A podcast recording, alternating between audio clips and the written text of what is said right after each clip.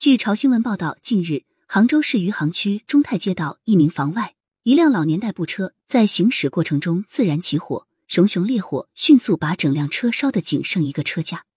路面上常见的老年代步车是一种全封闭的低速电动三轮、四轮车，是不少地方老年人的代步工具。然而，近几年这类车辆的交通事故和自燃事故屡屡发生。记者前往余杭区，对老年代步车的使用情况和安全性能进行调查。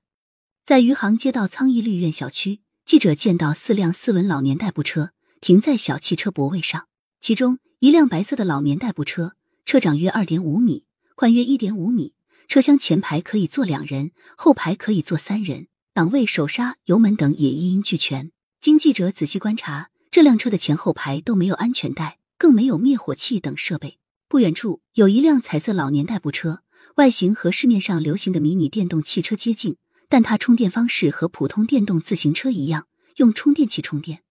在平遥街道平遥老街附近，记者看到多个电动自行车商店销售老年代步车，其中一家电动自行车店停着六辆老年代步车，最大的高约二米，车后还挂着备用轮胎。店主说，车是江苏一家企业生产的，价格在八千元到一万五千元之间，车速和普通电动车类似。记者问车辆能否上牌，店主表示。目前只能上山寨的车牌，也无法提供车辆和电瓶的合格证书。打开一些网络购物平台，老年代步车品种繁多，四轮的价格一般在五千元以上，时速可达五六十公里，有的还做成皮卡形状，兼拉货功能。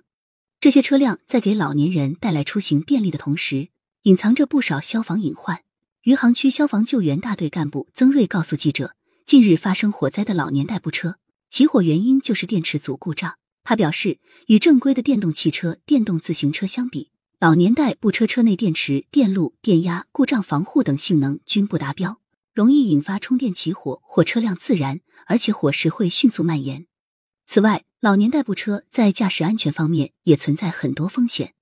曾卫介绍，部分老年代步车生产出售商为了利益最大化，采用低劣便宜的零配件，车身外壳用的是价格低廉的玻璃钢，强度很低。加上老年代步车本身车身窄、底盘轻，导致稳定性极差，甚至大多数老年代步车内部连最基础的安全带都没有，安全性能堪忧。